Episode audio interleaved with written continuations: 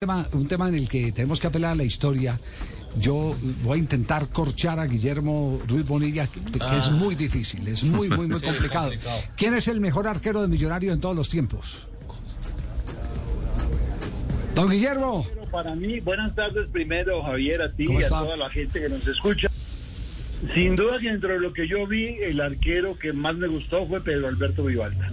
Creo que reunía todas las condiciones para ser un arquero de primerísimo nivel. Infortunadamente su, su situación personal lo llevó a un eh, final de, realmente triste. Ese se suicidó, ¿cierto? ¿Le tiró a un tren, fue? Sí.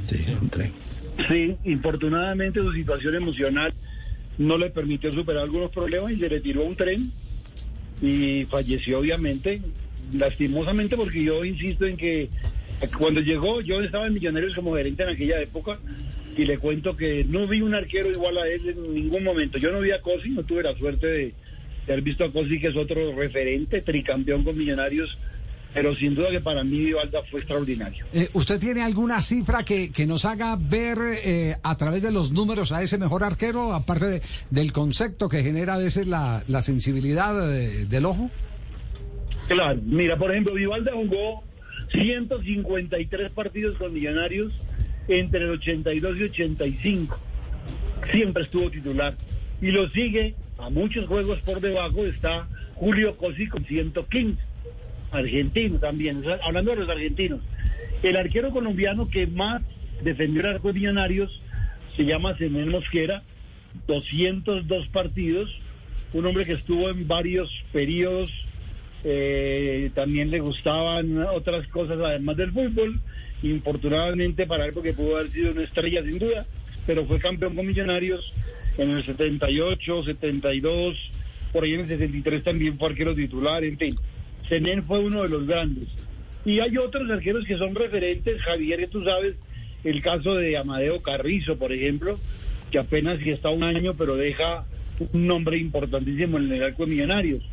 Y otros como Pablo Centurión, es el que más títulos ganó con el equipo embajador. Ah, sí, fue. Pablo Centurión, el paraguayo, fue el que más títulos ganó. Con Millonarios sí, ganó 59, 61, 62, 63, porque el del 64 lo ganó el Caimán Sánchez, en condición de técnico y de arquero.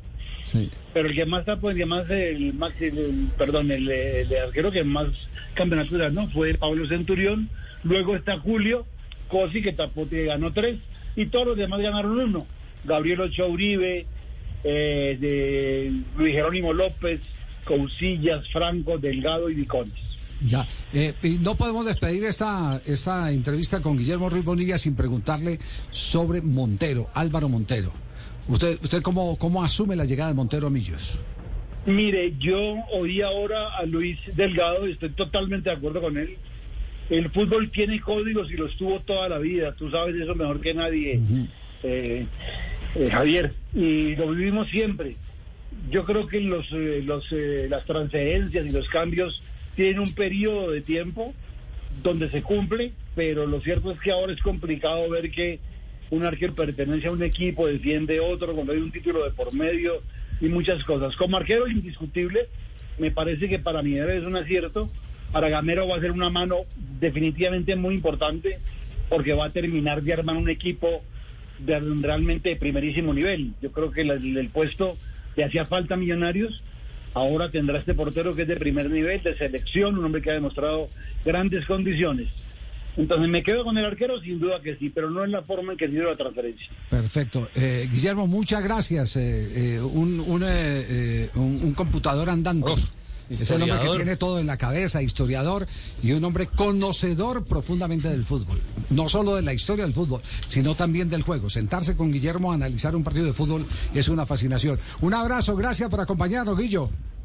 Con mucho gusto, Javier, a ti, a tus compañeros, un abrazo a todos y siempre a las órdenes.